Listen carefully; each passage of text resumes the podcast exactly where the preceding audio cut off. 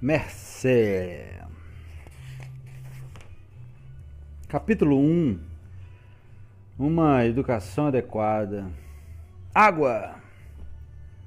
Os que eram atraídos por ela, os marinheiros para quem o mergulhar infinitesimal contra a proa e o borrifo branco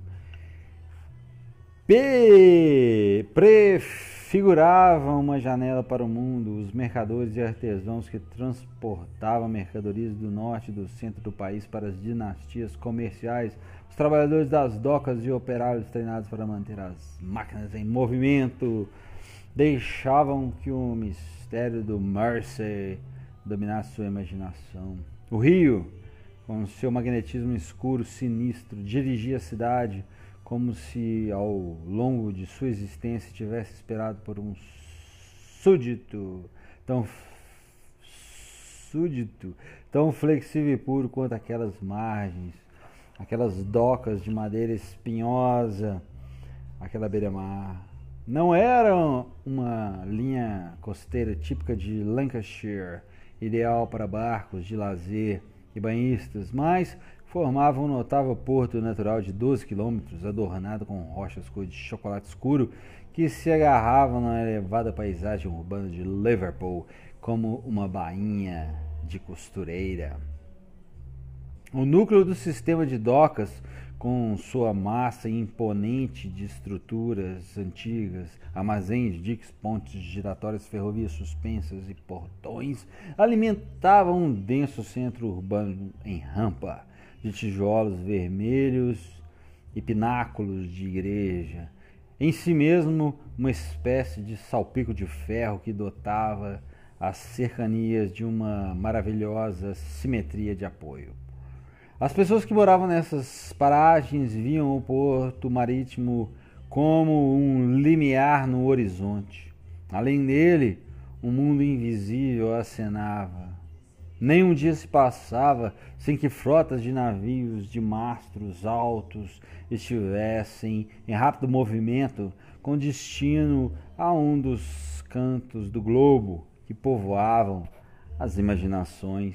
Liverpool se considerava o portal do Império Britânico por seu domínio do comércio imperial. No entanto, para o resto do país, principalmente os que viviam na menos formal Londres, Liverpool era uma Sibéria anglicizada, desolada, insular, insignificante, longe dos olhos, longe do coração, trabalhando duro, vestindo cores escuras e esquecida. O preconceito não era nenhum segredo e tornava os homens e mulheres do norte temíveis e companheiros. As pessoas de Liverpool chamavam a si próprias de Scousers, atribuindo a seu parentesco como uma magia exaltada, quase da mesma forma como os moradores do Monte Ozark, asterisco montanha do Arkansas, nos Estados Unidos. São tratados como matutos. A palavra deriva, derivava do termo náutico lobscouse, um prato de marinheiro que consiste em guisado de carne com legumes e uma bolacha de bordo mas corrigido ao longo dos anos pelo costume irlandês de manter uma panela desse guisado chiando no fogão a semana toda, a qual eram adicionadas sobras de comida e migalhas da mesa à medida que se tornavam disponíveis. Os Scoutsers têm um ardente patriotismo local, diz Bill Harry, que cresceu no centro da cidade na mesma época que os Beatles e fundou o Mashy Bit é como ter um país próprio. Um verdadeiro Scouser acredita que está lutando contra todos no mundo e que todos são contra ele, principalmente os londrinos. Ele define, defende essa posição com eloquência, com os punhos. Como muitos meninos do litoral, os quatro jovens que formariam os Beatles eram absurdamente modestos, considerando a saída que a água propiciava ser o melhor conjunto de Liverpool era o máximo que eles almejavam que acontecesse algum dia. O Mersey era seu único rio. 200 anos antes de os Beatles cruzarem a água para tomar a América de assalto, os navios de Liverpool singraram os mares para suprir as novas colônias, cujos proprietários de terras desejavam escravos africanos corpulentos. Os maquenatas do Merseyside, asterisco, o condado a que pertence Liverpool, abominando a prática da escravidão, mas embriagados com lucro, com os lucros que ela propiciava, fretavam pequenos navios intrépidos carregados de tecidos verdes e azuis de algodão de Manchester e tangas listradas chamadas de Anabases que desciam o Atlântico até a África Ocidental, onde, na ilha de Gorée, pantanosa e assolada pelo impaludismo, negociavam com mascates de carnes árabes e africanos, trocando têxteis por carne humana. Era, de acordo com diários de bordo e registros portuários,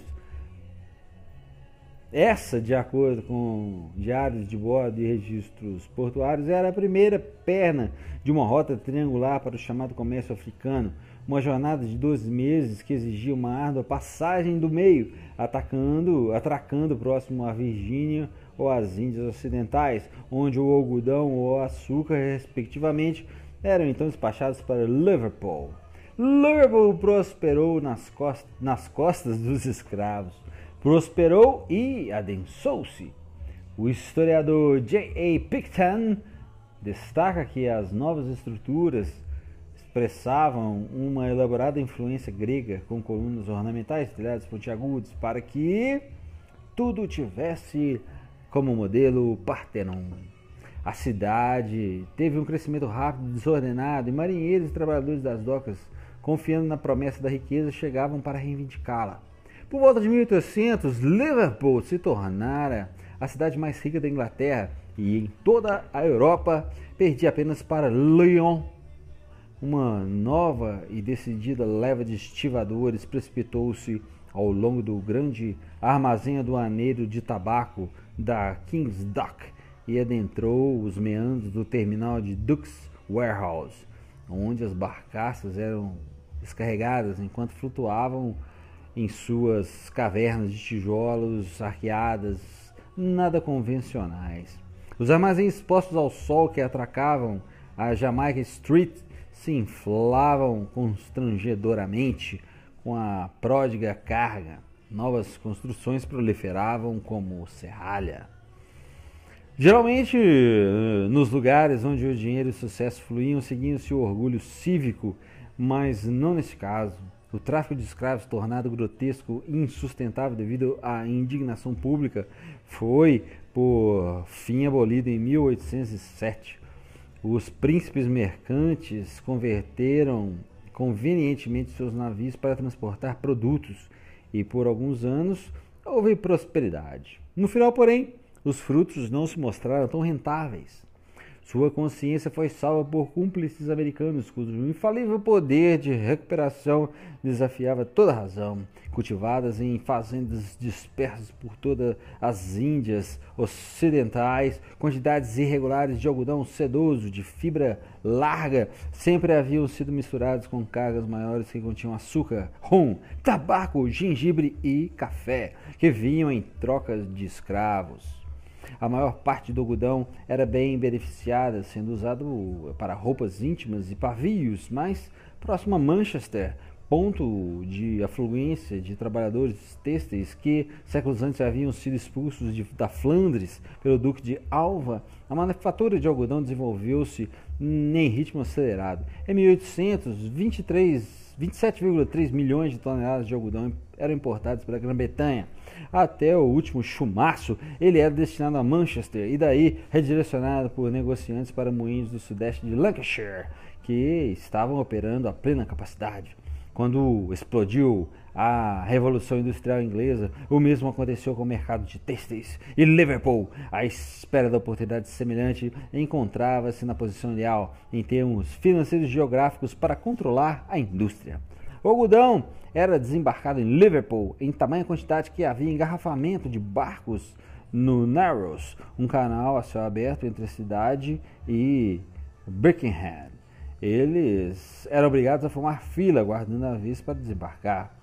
Quase da noite para o dia, a atarracada linha de docas cresceu para cinco, é, estendendo-se a norte ao longo do ao norte ao longo do rio, enquanto as instalações portuárias devoravam as ruas que circundavam o porto como arcadas dentárias, bancos alfândegas, uma bolsa mercantil, escritórios de seguros e cartórios se entremeavam no tecido confuso do, de novos armazéns cuja vastidão, escreveu Picton, ultrapassava a pirâmide de Keops.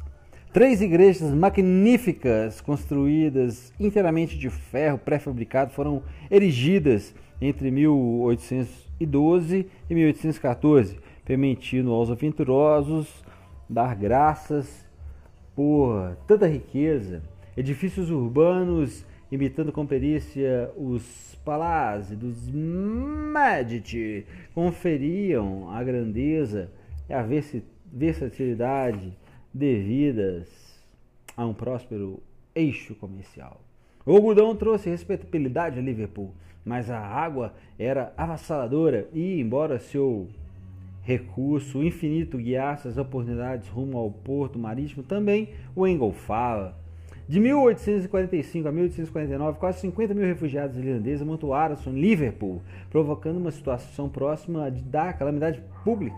A escassez de batata obrigou aldeias inteiras a deixar suas terras e precipitou levas inteiras de suas vítimas das docas do Merseyside, despejando-as ali como a esquadra presa de algum baleeiro à espera de ser reclamada. Entre elas estava a família de John O. Lennon. O sobrenome da família seria alterado para contornar a divisão entre as seitas. E James McCartney II.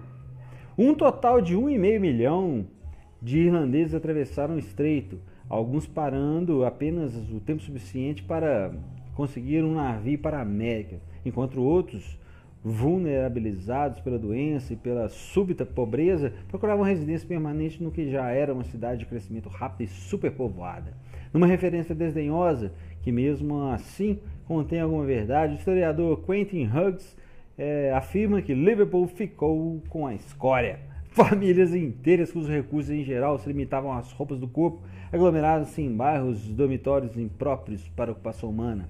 Muitas casas em que residia uma única família, agora tinham cinco famílias, declara Hughes, com pessoas vivendo no porão, onde o chão era de terra batida e não havia nenhuma ventilação. Numa tentativa precipitada de remediar a situação, urbanistas assentaram pessoas em áreas de casas enfileiradas, geminadas, de ambos os lados e dando fundos com fundos, de forma que as únicas janelas e a ventilação ficavam na frente, tanto para os moradores urbanos como para os recém-chegados. Liverpool se tornou uma cidade feia e hostil. Os irlandeses eram acusados de criar um sem número de problemas sociais, sendo os mais graves o incêndio premeditado, a violência de gangues e um surto de cólera que devastou todo o centro da cidade. Inversamente, era a fria insensibilidade dos habitantes antigos, afirmavam os recém-chegados, que alimentava essas condições de, e temores. Os McCartneys, biscateiros de ofício, encontraram residência temporária próxima às docas, onde Joseph avô de Paul, nasceu em 1866. Os Lennons foram atraídos para as vizinhanças de Vauxhall, um bairro de imigrantes, na maioria irlandesa, logo ao norte da cidade, na zona portuária.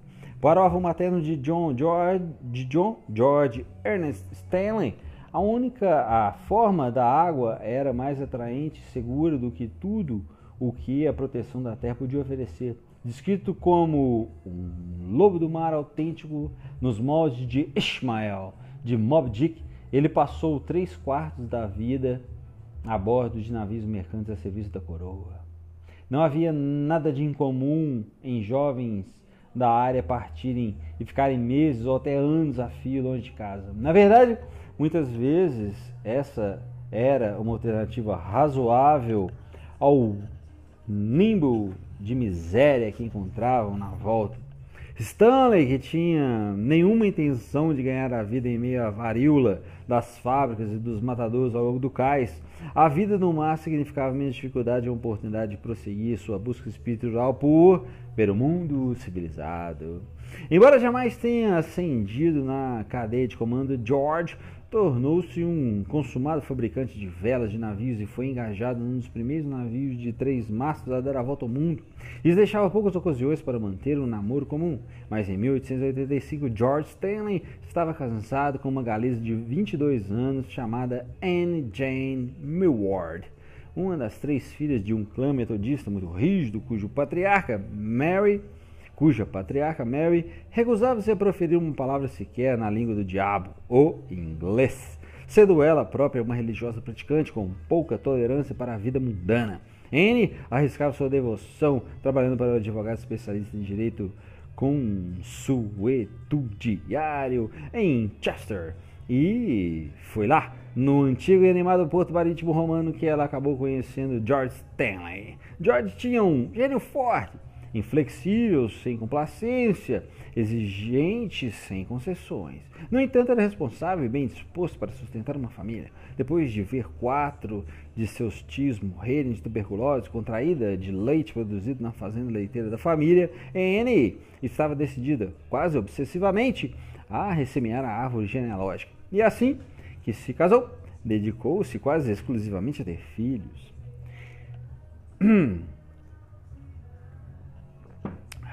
em rápida sucessão, pelo menos no cronograma permitido pelos períodos em que George passava o mar, ele deu à luz a cinco crianças, todas meninas. Mary Elizabeth, também conhecida como Mimi Elizabeth, chamada carinhosamente de Betty, e mais tarde de Mother, Annie, Harriet e a caçula Julia, apelidada de Judy mãe de John Lennon, nascida em 1914. Asterisco.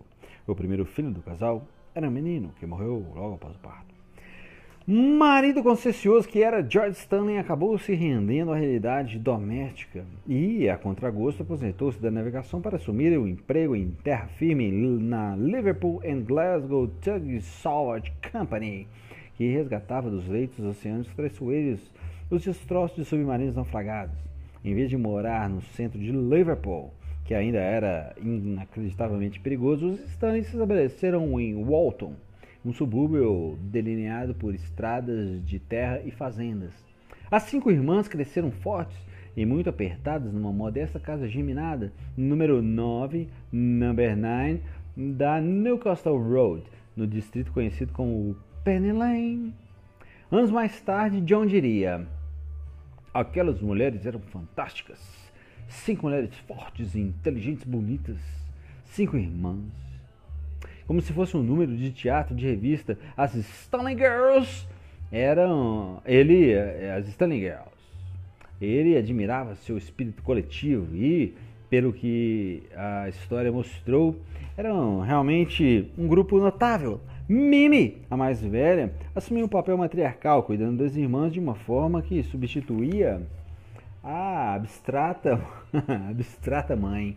Mimi era juizada, enfermeira sem título, amante da cultura de língua afiada e princípios elevados, jovem cumpridor de seus deveres, tratava o tipo de vestido, trajava o tipo de vestido recatado que parecia escolhido para o encontro semanal do clube de jardinagem.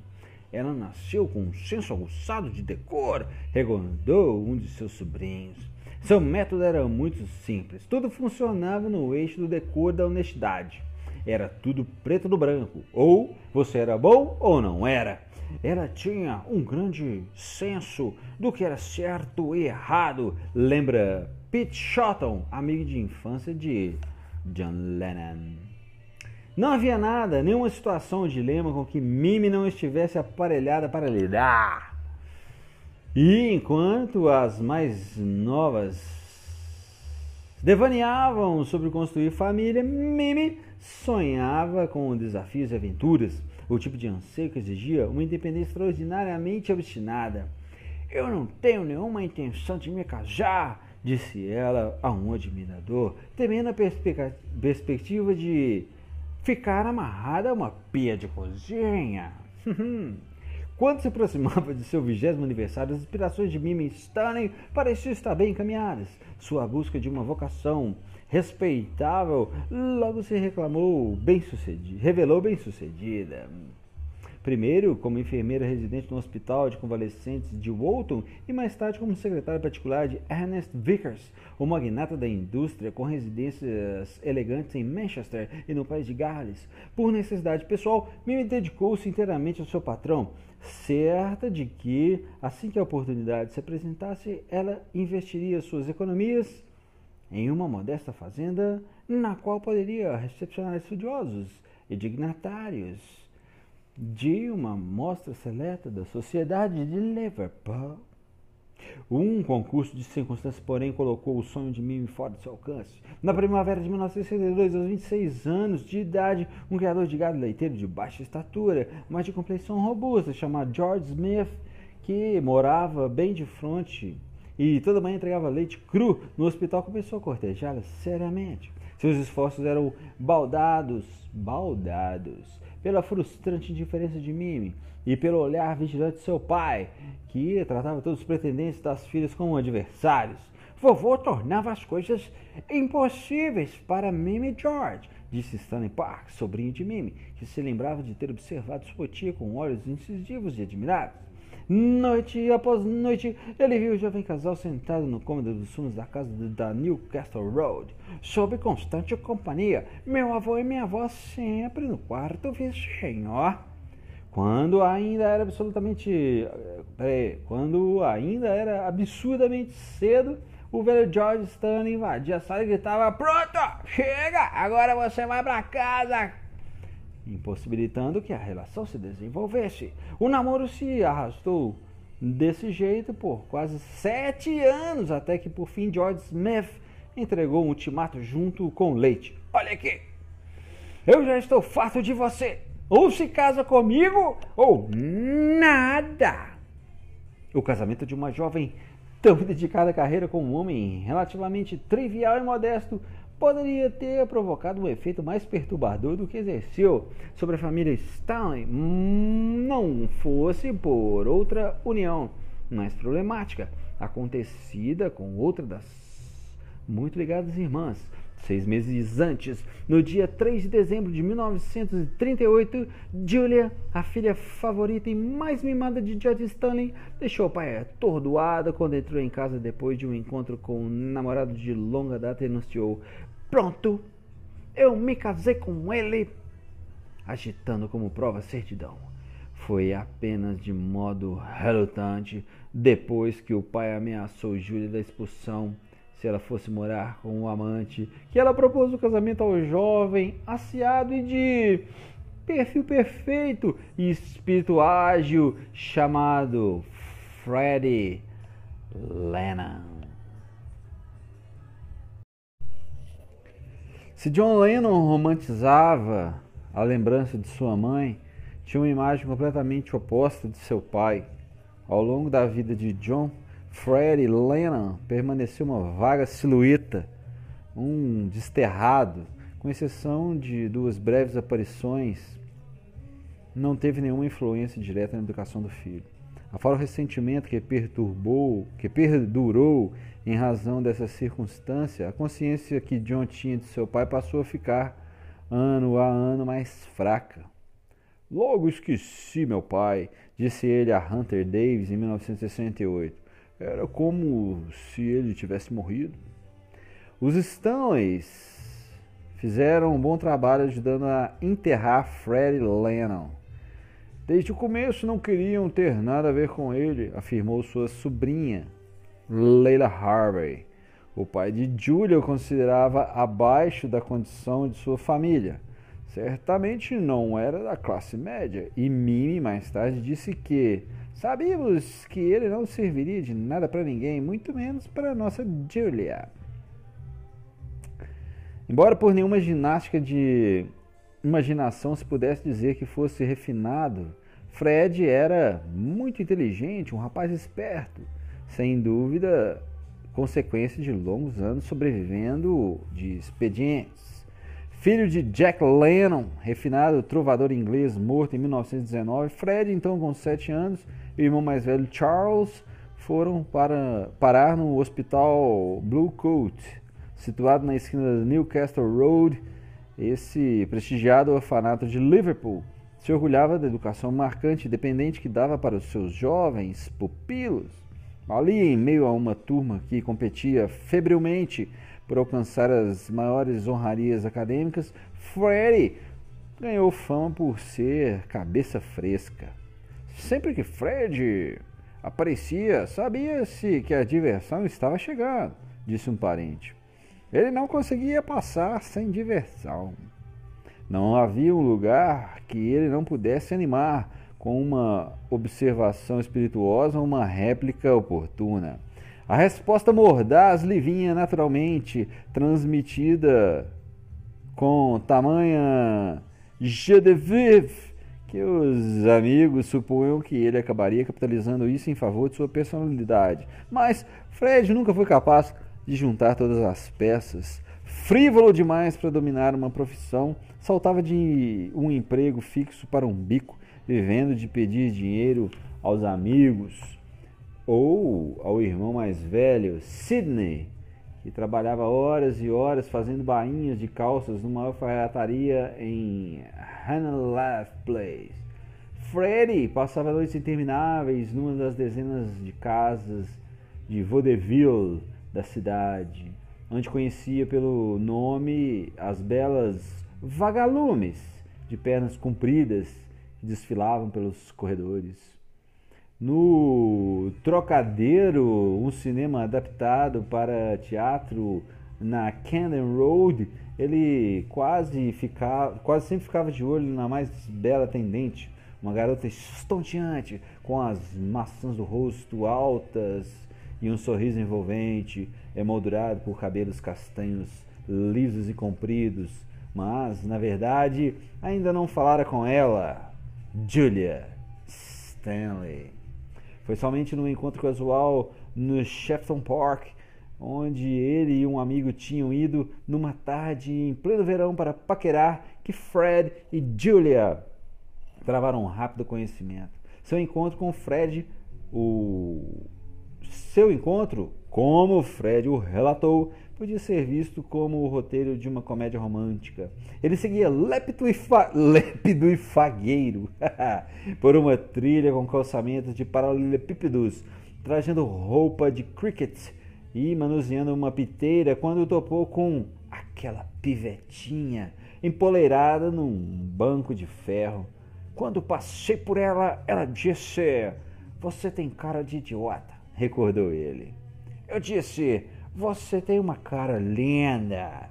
E me sentei ao lado dela, lançando-lhe um olhar brincalhão de esguela. Julia insistiu em que ele tirasse o chapéu de idiota.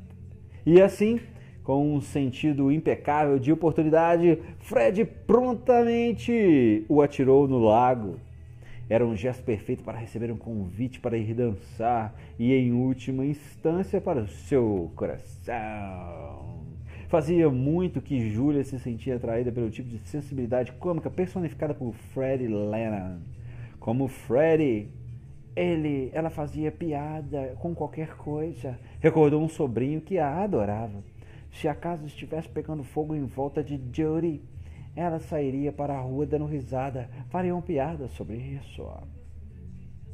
De todas as irmãs Stanley, todas verdadeiras beldades realmente belíssimas, de acordo com uma parente, apenas Julia sabia como explorar seu precioso recurso.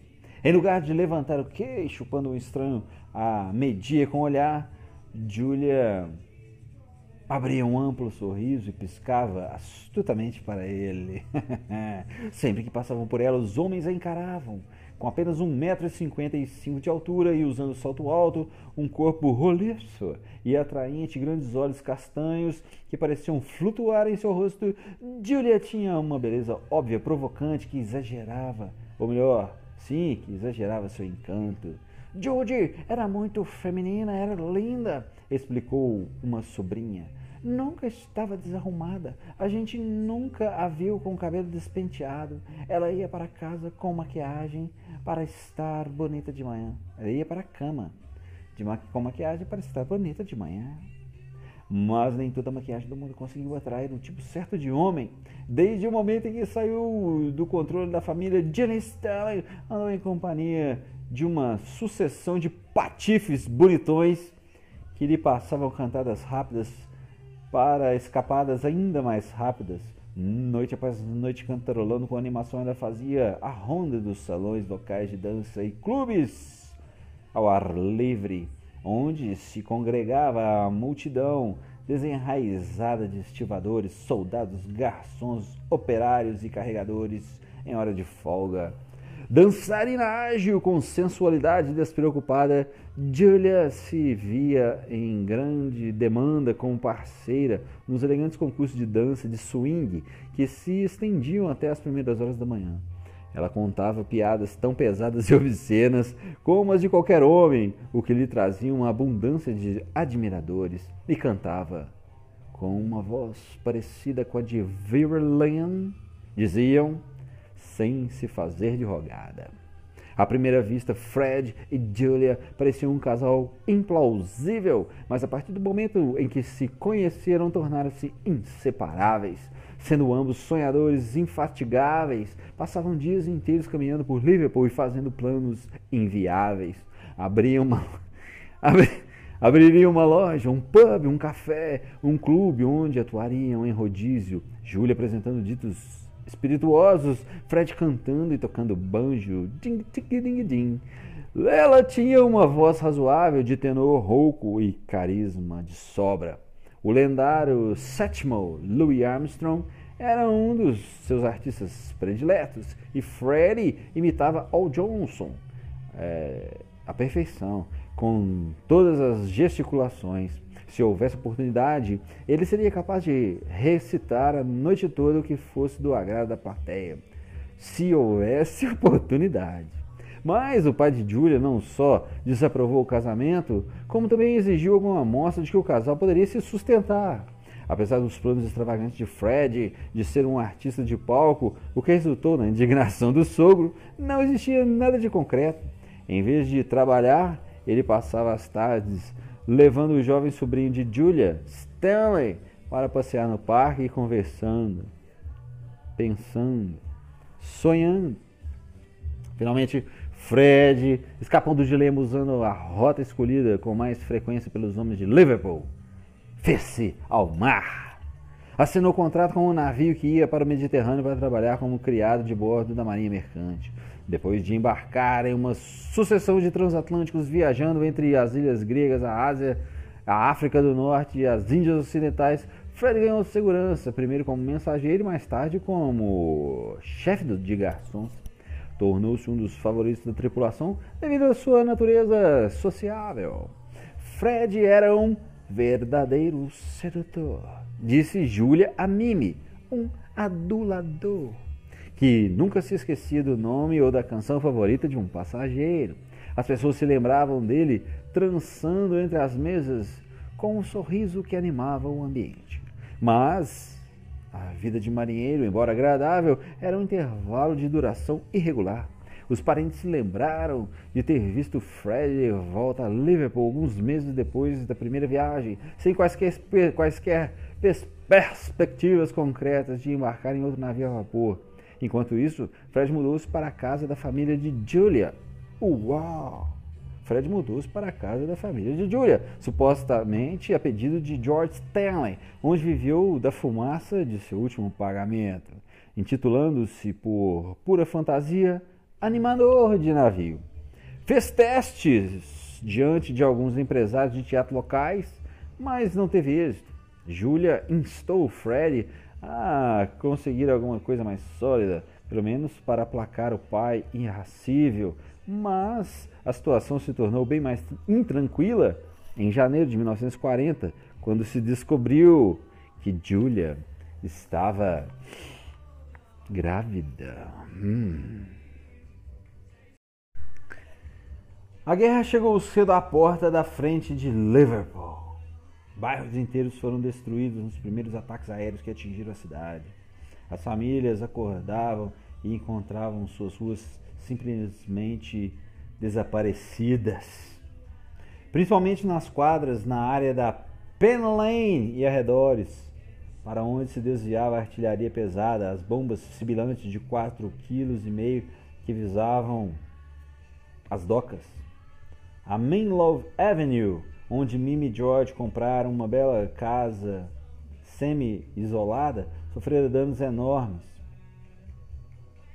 56 pessoas foram feitas em pedaços em um abrigo antiaéreo a menos de 50 metros da casa de Mary, no dizer de um parente, que se lembrava de ter observado patrulhas do serviço de emergência simplesmente aterrando o local carbonizado. Mimi estava sempre às voltas com uma avalanche de bombas incendiárias, aquelas labaredas grandes e fosforosas que caíam em seu jardim, atirando cobertores sobre elas e pisoteando-as. Durante a sucessão de violentos ataques aéreos no início de outubro de 1940, todos do clã Stanley se reuniam nas noites em Newcastle Road, decididos a apoiar-se mutuamente em meio à apavorante incerteza. Júlia, que já estava com o parto atrasado em quase duas semanas, recebera a ordem do médico de ir para o hospital, onde se entediava numa ala do segundo andar da maternidade de Oxford Street. Ah, os dias eram longos e aborrecidos, e a noite, as noites ainda piores, em decorrência de se apagarem as luzes para evitar detecção aérea. O tempo poderia passar com mais facilidade se Júlia tivesse Freddy a seu lado. Ele teria feito rir com aquele seu jeito excêntrico, malucado, mas seu homem estava fora, tendo embarcado no começo daquele mês para também fazer sua parte no esforço de guerra. A primeira semana de outubro trouxe, de outubro trouxe uma escalada nos bombardeios. Segundo os relatos jornalísticos, com levas e levas de missões de combate alemãs metralhando as docas do sul e o distrito do centro da cidade. No entanto, quando Mimi ligou para o hospital no dia 9 de outubro, pouco depois do anoitecer, e foi informado de que a senhora Lennon acabou de ter um menino, nada, nem toque de recolher, nem bomba, nem tecnologia alemã, pôde impedir que ela fosse ver seu novo sobrinho. Mais tarde, Mimi fazia um relato intrépido, ainda que um tanto suspeito, de sua corrida cross town. Eu me abrigava nas entradas das casas, correndo mais rápido que minhas pernas podiam me carregar. Ela ouvia a distância o eco estrondoso de bombas que atingiu a zona rural. Caíam granadas que, ao atingir o solo, explodiam, arremessando balas para todos os lados, além de fogo de artilharia, recordou ela. E quando é, surgiu um curto momento de calmaria, corri para, o, para dentro do pavilhão do hospital e lá estava aquele lindo bebê. De fato, John Winston Lennon era um lindo bebê. O nome lhe foi dado em homenagem ao seu talentoso avô Jack, na esperança de que ele pudesse cumprir o legado de Lennon para o estrelato. Julia ofereceu o nome do meio em homenagem ao importante líder de seu país, ele, Winston Churchill. Os olhos eram um par perfeito de quatro, de quartos crescentes castanhos colocados acima de uma boca feminina, quase em forma de arco, nariz pequeno e afilado e o queixo delicado, com covinha de seu pai. Ele tinha a compleição clara da mãe, que mais tarde o faria parecer uma pitada ou duas mais claro quando comparado aos outros Beatles. Durante os primeiros anos de vida de John, Julia se atirou às tarefas de, da, da, maternidade, empenhando todos os seus esforços na criação do filho. Freddie reaparecia de vez em quando, mas só por um dia ou dois, e então partiu outra vez para alguma confusa aventura marítima. Pelo menos o dinheiro não era mais problema. O pai providenciava o sustento da família, enviando cheques regularmente, enquanto Julia e John moravam na Newcastle Road, suas necessidades, necessidades foram satisfatoriamente atendidas. Em 1945, a mãe de Julia morreu, deixando o pai, que se tornara velho e frágil, aos seus incertos cuidados. De vez em quando, quando Mary passava para ajudar, lembrou um sobrinho, mas ela estava trabalhando fora como enfermeira, o que deixava o fardo dessa responsabilidade nas mãos de Julia. Com John exigindo mais atenção, equilibrar ambas as obrigações tornou-se tarefa muito pesada para ela. Por natureza, Julia era uma pessoa sociável, precisava de divertimento, risos, animação e de um companheiro. Judy podia conseguir um companheiro com facilidade. Isso sempre fizera parte da maquiagem de Julia, algo que não podia ser negado, nem mesmo quando havia um menino. Qualquer criança sensível captaria os sinais. E John, que era particularmente perspicaz, interpretava as frustrações de sua mãe como culpa sua. As reminiscências de sua infância sempre tiveram to tomadas por uma culpa inconsolável. Aquilo de que mais se lembrava era a rejeição, a sensação de que estava atrapalhando, de que era uma das causas da infelicidade de Julia e da ausência de Freddy. A pior dor é a de não ser querido, confessava John. De perceber que meus pais não precisam, não precisam de você. De perceber que seus pais não precisam de você do jeito que você precisa deles. O anseio de Julia por convivência alegre era potencializado pela esfuziante vida noturna de Liverpool, que graçava de modo quase tão feroz quanto a guerra. A cidade pulava no compasso das big bands, juntamente com os garotos e garotas que a seguiam. No centro dessa cena estavam os salões de dança abertos a noite toda, onde a festa nunca parava. Soldados e civis receosos de um futuro incerto juntavam-se sobre as vigas baixas dos telhados, decididos a extravasar um pouco antes que se abatesse o impacto pleno da guerra. Foi provavelmente em algum momento de 1942 que Julie se aventurou pela primeira vez a sair sozinha para dançar. Depois disso, saía com frequência, a princípio só. Depois, duas vizinhas cujos maridos estavam servindo. Mais tarde, Fred afirmava que esse pecadinho era culpa dele, resultante de uma observação feita em uma das cartas que lhe enviara. Eu disse a ela: Há uma guerra em curso, sai e se divirta, amor, recordou ele, sem perceber até onde ela o levaria a sério. Foi apenas uma questão de tempo até Julia conhecer outro homem, um soldado galês chamado Teff Williams, que estava quarteirado em Mossley Hill. Eles iam a todos os pubs e salões de dança que atendiam especialmente soldados, e Júlia quase sempre trazia dessas saídas uma guloseima rara, preciosa, uma barra de chocolate ou um pastel doce, que no dia seguinte levava a John, dava a John no café da manhã. A relação permaneceu inocente, ou pelo menos inocente bastante, para não ser questionada. Júlia continuava a receber cartas regularmente de Fred e as lia em voz alta para o filho além de um cheque que cobria suas modestas despesas de subsistência. John agarrava-se a cada palavra frívola que seu pai escrevia, depois as repassava para seus primos na forma de espumantes aventuras marítimas. para John, Freddy era uma figura misteriosa, romântica, um pai muito importante que estava longe fazendo trabalho de homem. No entanto, na verdade, pode-se dizer que Fred Lennon era um otário, constantemente se alistava no tipo errado de navio, viajando no papel de bartender, conceituado ou em tripulações que funcionavam como bandos de piratas modernos. Depois de um contratempo típico em Nova York, ele partiu no Submax em fevereiro de 44, com destino ao porto argelino de Bonner, onde foi detido e encarcerado por perfurar a carga, ou, mais exatamente, surrupiar uma garrafa de cerveja contrabandeada. Posteriormente, o Fred desapareceu por seis meses, passando por aventuras na clandestinidade na Holanda e na África do Norte, até Nápoles, garantia ele, razão pela qual seus familiares imaginaram que ele os havia abandonado. Julia nem precisava ser convencida disso. Ela estava se divertindo a valer com Teff Williams e grávida de um filho dele. Hum. No entanto, por mais que amasse o soldado, era incapaz, ou apenas não estava disposta a tanto, de casar-se com ele. Por um lado, ela já era casada, e por outro, tinha de pensar em John. Williams não estava preparado para assumir a criação de um menino juntamente com Julia e abandonar John estava fora de cogitação para ela, pelo menos no momento.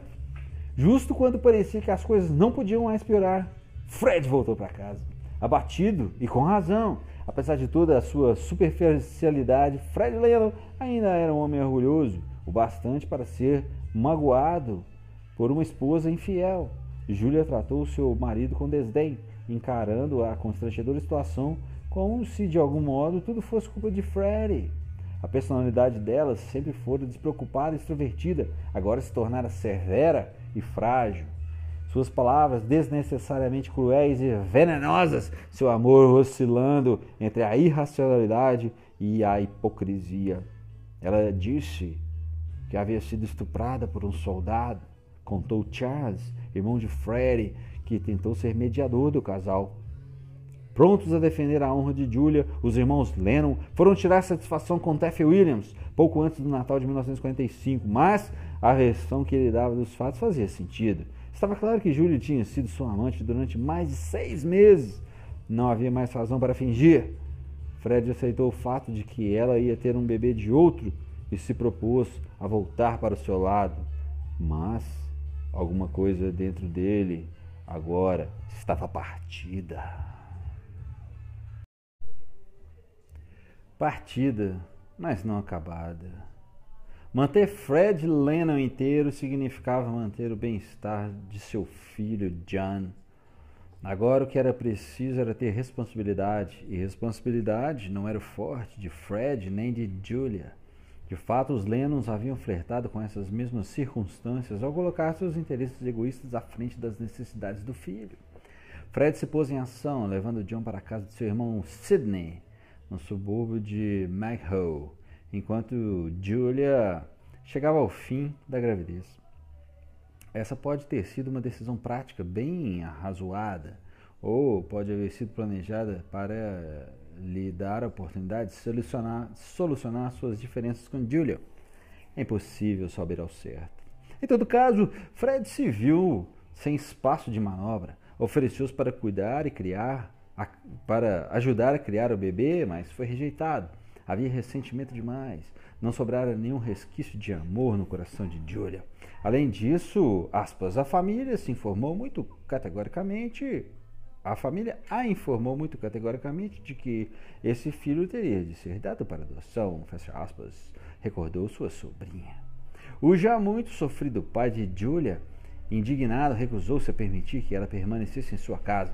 Por isso, Mimi ajudou a mudá-la para a casa de saúde Elmswood, em Mosley Hill, onde, em 19 de junho de 1955, nasceu uma menina que foi chamada de Vitória.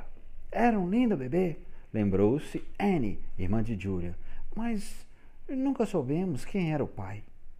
Toda a desagradável questão foi abafada e não chegou a ser discutida entre o resto da família Stanley. Sequer soubemos que ela tivera outro bebê, disse Leila Harvey. Certamente não foi dito a John a respeito, muito menos que ele tinha uma irmã. Pelo que dizem, ele nunca soube de sua existência. Sem maiores delongas, o bebê foi tirado de Julia e entregue a um capitão do exército da salvação da Noruega, que levou a recém-nascida para a Escandinávia e essa foi a última coisa que se ouviu falar a seu respeito. Livre dessa última imposição, Julia voltou ao vibrante cenário social que, pelos padrões de Liverpool, se tornara mais animado que nunca. Soldados americanos estacionados numa base espraiada nas imediações de Burton Wood adicionavam uma incontível exuberância à confusão reinante. Júlia sempre foi uma garota que gostava de divertir-se. Agora, à medida que ficava mais difícil dar-se esse luxo, ela procurava um galã de meia idade para bancar sua aposta. Não foi preciso mais que algumas semanas para Julia fisgar um novo pretendente.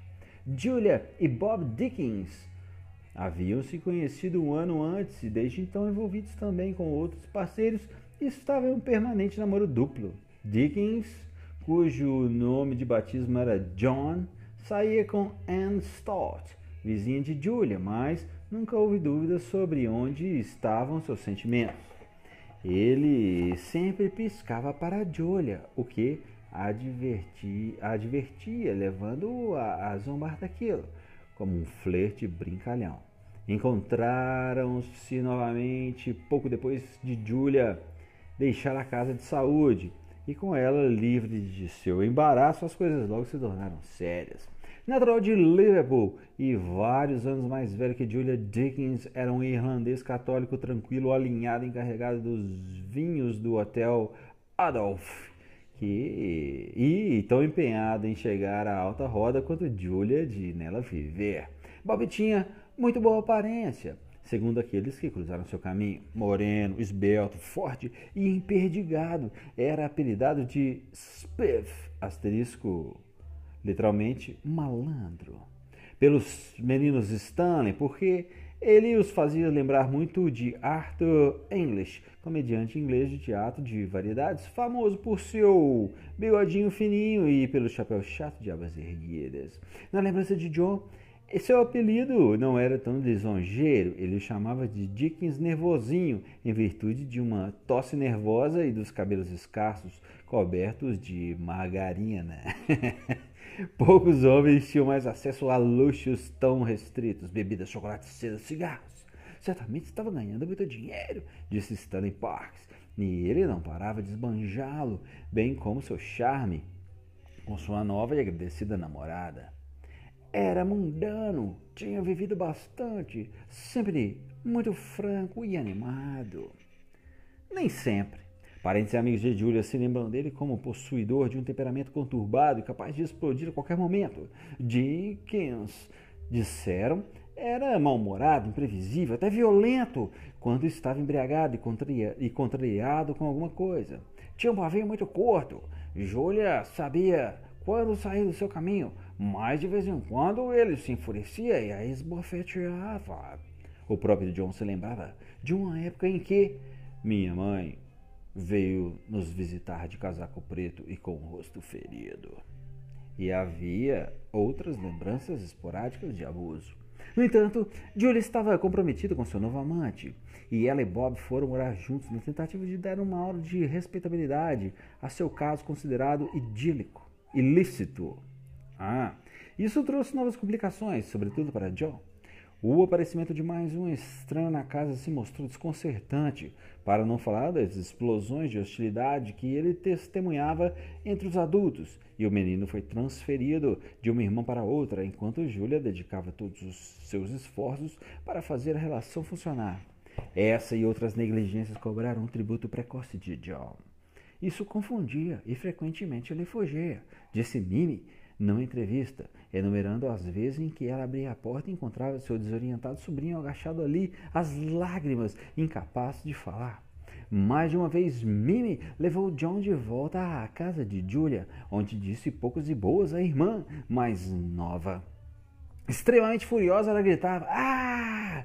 Pelo amor de Deus, Judy, comporte-se! De outra feita, segundo lembra Leila Harvey, na sala de estar da casa de Mimi, com John atrás dela na cadeira, Judy ouviu coisas como esta: Você não está preparada para ter essa criança.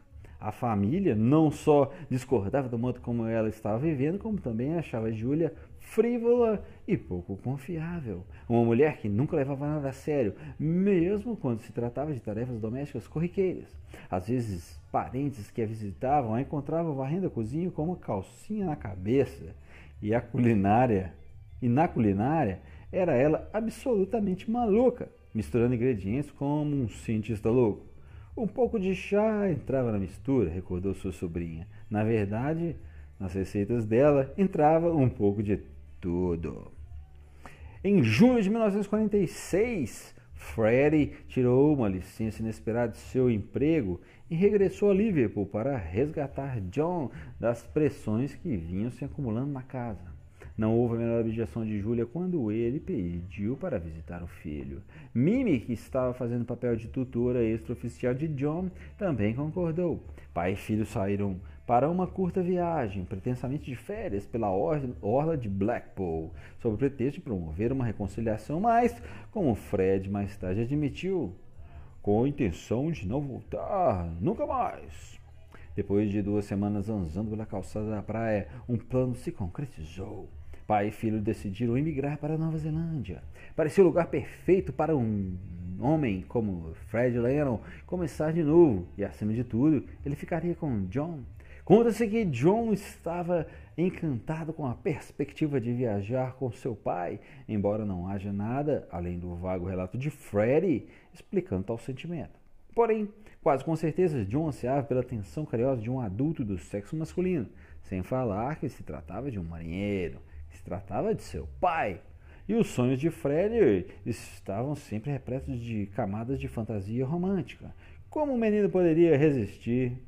O que parecia tornar esse episódio tão importante para a vida de John para John não era a mudança ou a aventura de ir para o estrangeiro, mas o fato de que ele finalmente conseguiria a atenção de seu pai. Após sofrer cinco anos de indiferença e negligência em que seus pais buscavam os próprios prazeres, isso era o que ele mais queria. Pouco antes da longa jornada para o sul, Julia e Bob Dinkins apareceram inesperadamente em Blackpool no fim de julho de 1946 com a intenção de levar John de volta para Liverpool. Apenas se pode imaginar a cena que isso provocou. Assim, ou melhor, ainda segundo o relato de Freire, que Freire fez mais tarde a respeito, seguiu-se uma discussão na qual ele se ofereceu para levar também Julia para Nova Zelândia. Ele respondeu que não. Tudo, ela respondeu que não. Tudo o que ela queria era John. Fred não conseguiu convencê-la a reconsiderar a decisão, muito menos abandonar seu filho. Percebendo o impasse, ele sugeriu que John escolhesse entre os dois. Era uma coisa horrível, impensada, pedir a um menino de 5 anos que tomasse uma decisão como essa. E, embora o incidente pareça inverossímil, John não se lembra dele quando adulto, possui uma ressonância comovente, ainda que lamentável. Segundo muito, a muito citada versão de Freddy, ele tinha de decidir entre ficar comigo e ir com ela. Ele disse que queria ficar comigo. Julia perguntou mais uma vez, mas John disse novamente que era comigo. Julia saiu pela porta, estava para subir a rua quando John foi atrás dela. Essa foi a última vez que eu vi. Ou ouvi falar dele até o dia que fiquei sabendo que se tornara um Beatle. De volta a Liverpool, John logo se viu enredado em um novo melodrama, dessa vez até mais traumático e dilacerante que o anterior. Naquele verão, pretendendo dar a John o tipo de amor e estabilidade de que ele tanto precisava, Julia organizou um modelo de vida familiar e o matriculou numa escola perto de sua casa. Porém, algumas semanas depois disso, ele não estava mais vivendo com ela. As circunstâncias exatas em torno desse fato novo foram borradas pelas especulações e pelo mito. Pode ter havido algum atrito entre Julia e Bob Dickens que levou ao afastamento de John. Talvez a intrusão de um menino novo tenha acarretado demasiada tensão na relação. Alguns parentes aventaram a hipótese de que Julia simplesmente não estava à altura de assumir a maternidade em tempo integral. Leila Harvey acreditava que Julia foi forçada por Mimi e por seu tirânico pai a se separar do filho como castigo por seu comportamento pecaminoso. Ela não teria deixado que levassem John, a menos que isso lhe houvesse sido ordenado, insistiu Leila. Nada disso faz diferença alguma, fez diferença alguma para o menino. John pareceu aceitar a ideia de que por algum motivo a culpa era sua, que era ele o responsável pela incompetência da mãe. Minha mãe não deu conta de cuidar de mim, foi como ele mais tarde explicou. Seja qual for o motivo, em algum momento daquele mês de agosto, John foi mandado diretamente para a casa de Mimi, de uma vez por todas, onde se decidiu que ele receberia uma educação adequada. Mimi Smith facilmente cobriu a falta de atenção de sua irmã na criação de John. Em tudo diferente de Julia, Mimi era uma dona de casa orgulhosa, decidida, ainda que difícil, com uma determinação férrea que a supriu de grandes reservas de disciplina para o papel de pai substituto. Mimi era uma moça sensata, digna, o esteio absoluto da família. recordou um membro da família com um misto de admiração e temor. Quem quer que a contrariasse podia esperar receber a medida plena de sua ira. Talvez uma furiosa repreensão verbal ou, pior, o temido tratamento do mutismo. Decidida a criar John direito, ela tinha ideias fortes sobre comportamento correto que beiravam a intolerância. Palavras como teimosia, impaciente, autoritária e inflexível têm sido utilizadas para descrever sua natureza forte. Porém, se Mimi era uma disciplinadora impiedosa, na expressão de um amigo de infância de John que a conheceu, ela também podia ser uma pessoa de trato fácil e com grande coração. Ela tinha um maravilhoso senso de humor que John era capaz de despertar. Ele era capaz de fazê-la rir nas situações em que ela tentava discipliná-lo. Discipliná-lo, diz Pete Shuttle.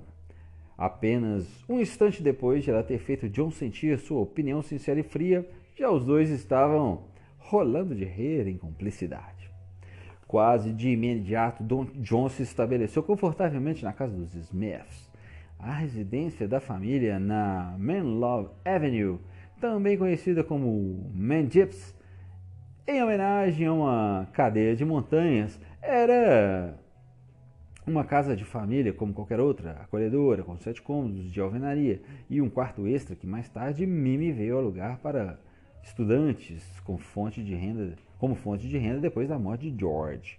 Graças ao terreno desobstruído de um campo de golfe do outro lado da rua, o, a luz solar inundava o interior agradável, aquecendo um labirinto infinito de cantos onde John costumava se enrolar e folhear sonhadoramente livros de figuras. Seu quarto era pequeno, mas tranquilo, e ficava em cima da varanda. Na maioria das manhãs, ele era acordado cedo pelo ruído dos cascos de um cavalo que puxava uma velha carroça para entregar leite ao longo da rua toda sulcada.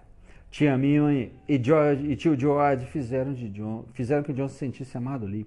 Minnie disse a um parente próximo que nunca quisera crianças, mas que ela quis John. Desde o momento em que ele chegou a Mandips, ela o banhou em atenção Julia comprava livros e lia histórias para ele, sobretudo as de um volume esfarrapado e fartamente ilustrado de Wind in the Willows, O Vento nos Salgueiros, que tinha passado de seu primo Stanley para a prima Leila e por fim chegado a John.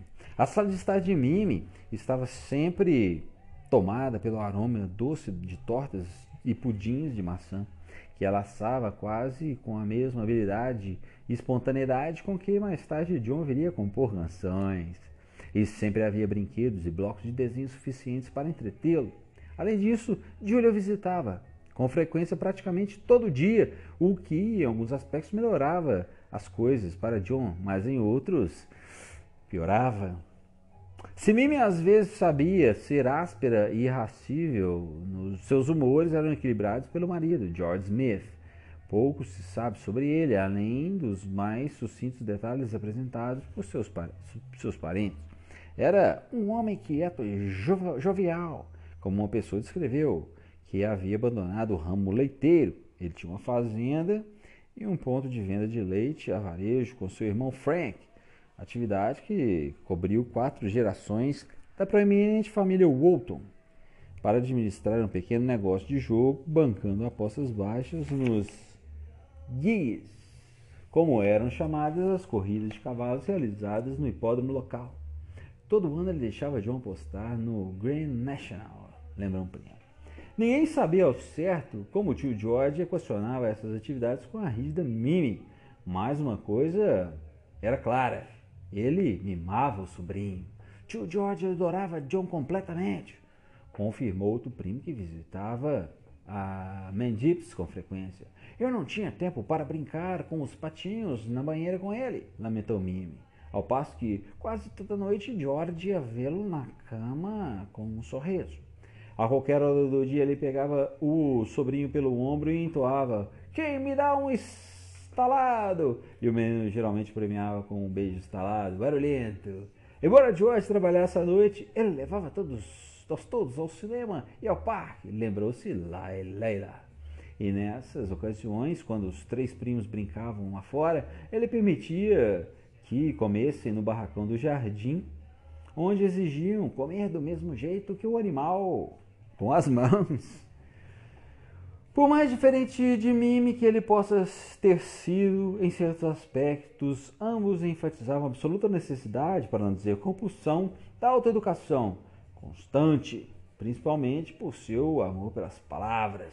Ah, na sala de estar atrás do sofá, Mimi tinha uma estante, 20 volumes dos melhores contos do mundo, que ele afirmava que, que ela afirmava que John lia e relia muitas e muitas vezes bem como a maioria dos clássicos. George recitava os versos infantis favoritos de John e mais tarde, quando o garoto já estava bem mais velho, ensinava-o a resolver palavras cruzadas.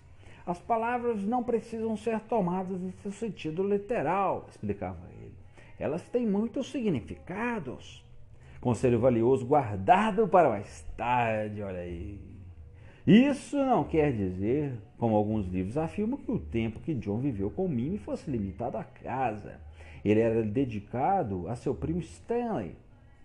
E assim permaneceu ao longo de toda a sua vida. Embora Stanley fosse sete anos mais velho que John e na maioria dos meses estivesse longe, na escola preparatória eles desfrutavam de uma amizade fácil, pouco exigente, que funcionava sobre bases iguais. Na maioria das férias, John era enviado numa viagem de 10 horas até a casa de seu primo na Escócia, onde os meninos perambulavam em torno do Loch Mary, um lago frequentado por velhos pescadores, e pescavam trutas nos córregos congelados. Stanley tinha um rifle de ar comprimido que disparava chumbinhos e ensinou John a atirar. Minha mãe tinha uma 22, recordou ele, e John e eu praticávamos um pouco de tiro ao alvo. Saíamos atirando em coelhos ou em latas de, e garrafas. Quando se entediavam com isso, como invariavelmente acontecia, depois de várias horas, iam para uma das cinco belas praias de areia branca do lugar, onde Stanley acabou ensinando John a nadar.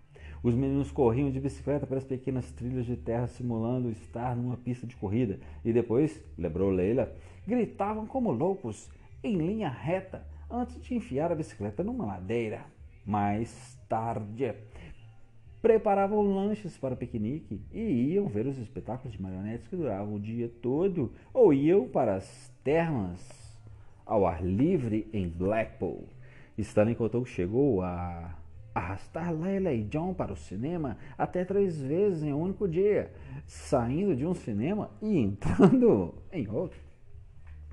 Diferentemente da persona mais solitária que ele mais tarde cultivou na adolescência, a infância de John Lennon parece marcada por frivolidade e felicidade. Ele era um rapaz muito despreocupado, bem-humorado, bonachão, animado, comentou Leila. Ao contrário da opinião geral de que se formou depois o pré-adolescente, John não era um pária. Ele pode não ter se entrosado com crianças menos curiosas em termos artísticos, como sempre afirmou em seus, em seus, a seus entrevistadores. Pode ter se entregado a um transe durante 20 anos, devido a uma falta de estímulo intelectual, mas não era uma criança muito desamparada. Na imagem que Yoko Ono mais tarde tentou fixar diante do público. Essa visão de mim como órfão é besteira, confessou John em sua última entrevista publicada, porque eu estava bem protegido por minha tia e meu tio, e eles cuidavam muito bem de mim, obrigado. Ele também foi bem cuidado na Quarry Bank, a escola pública de gramática, comparava ao colegial, em que ingressou em 1952, embora não de um modo de que se possa ter orgulho. Tendo logo conquistado a fama de palhaço da classe, chamou a atenção dos mestres severos e autoritários da Quarry Bank, que se orgulhavam da erudição, da disciplina da escola. Jonah, mortalmente entediado, não valorizava nenhuma dessas qualidades e burlava as regras sempre que podia. Nem mesmo as ameaças de castigo corporal o perturbavam. Ele não dava a mínima. Em vez disso, as questões com que se debateu mais tarde, enquanto crescia, eram porque ele era diferente, como poderia cultivar as ideias informes que se agitavam dentro dele, e o que haveria se é que haveria algo capaz de abrir o mundo para um garoto bem ajustado, porém entediado, da classe médio suburbana de Liverpool. Ele encontrou a resposta certa noite, muito por acaso, na privacidade de seu quarto, enquanto girava o botão de sintonia do rádio.